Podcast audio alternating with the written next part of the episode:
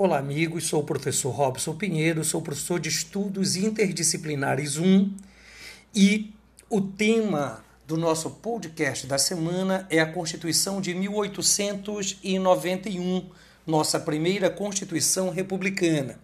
A Constituição em tela apresenta algumas características extremamente peculiares. Primeiro, o nome do país, Estados Unidos do Brasil, a carta foi promulgada, ou seja, foi elaborada através de uma Assembleia Nacional Constituinte, integrada pelos representantes do povo.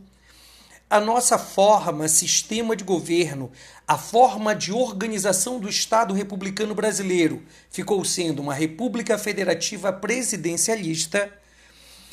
Outra característica importante é a existência de três poderes: executivo, legislativo e judiciário, portanto, foi extinto o poder moderador que marcou a Constituição de 1824.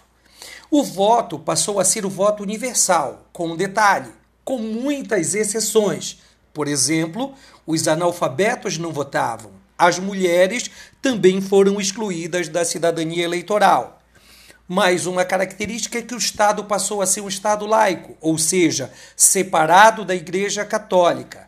E uma das coisas que chama mais atenção para quem faz uma análise criteriosa da Constituição de 1891 é que o voto era um voto universal, já falamos sobre isso, mas ele era um voto em aberto.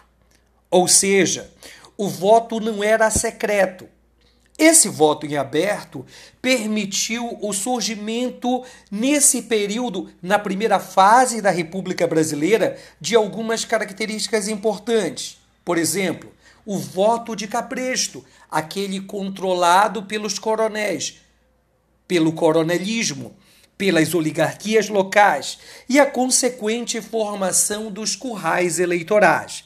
Lembrem-se que a Constituição de 1891 ela vigora no Brasil até o início da era Vargas, que se dá em 1930.